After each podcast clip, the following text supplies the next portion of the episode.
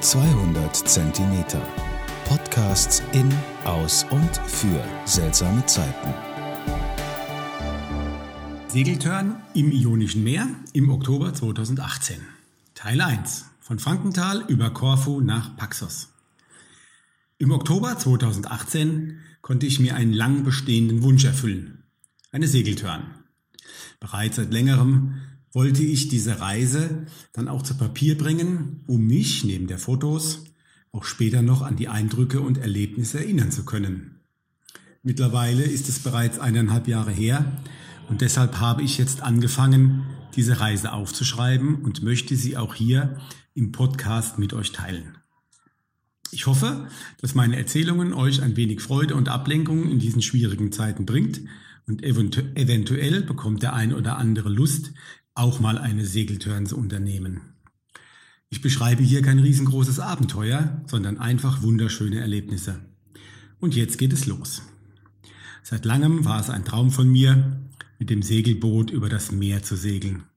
Da ein Freund von mir regelmäßig solche Touren unternimmt, konnte ich meinen Traum im Oktober 2018 tatsächlich realisieren. Richtig gesegelt war ich bisher nur einmal. Das war 1995 auf dem Wannsee in Berlin. Gemeinsam mit meinem Onkel in einer kleinen Jolle.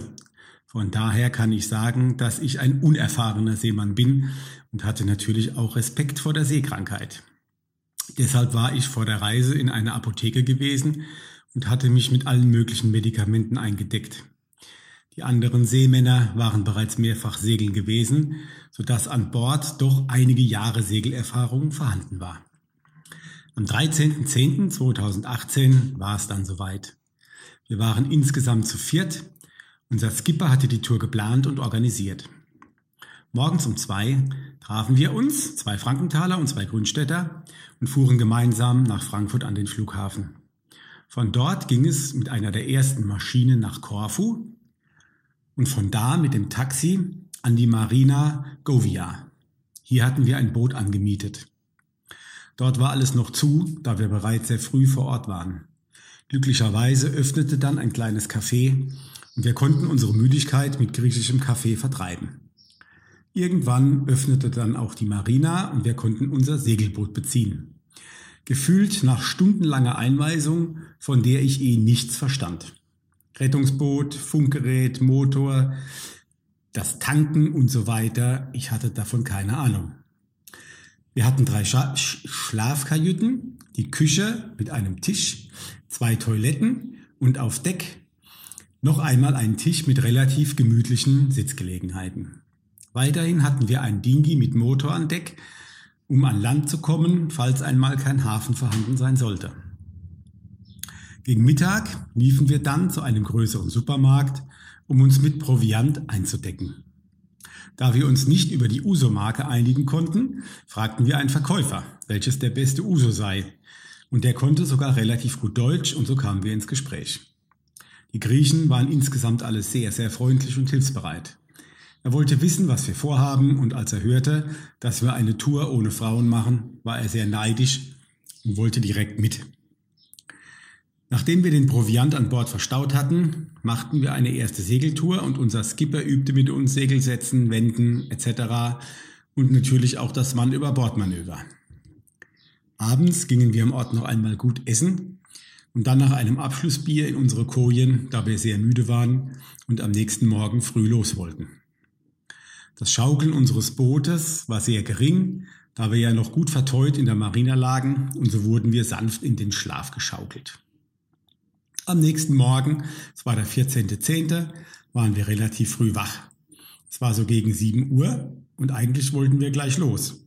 Einer unserer Seemänner war aber noch mal schnell in den Supermarkt abgezogen, da wir den Whisky vergessen hatten und das ging natürlich gar nicht. Nachdem dann auch der Whisky an Bord, Bord war, inklusive frischer Brötchen, wurden die Leinen gelöst und es ging los. Wir hielten Kurs auf unser Tagesziel Paxos.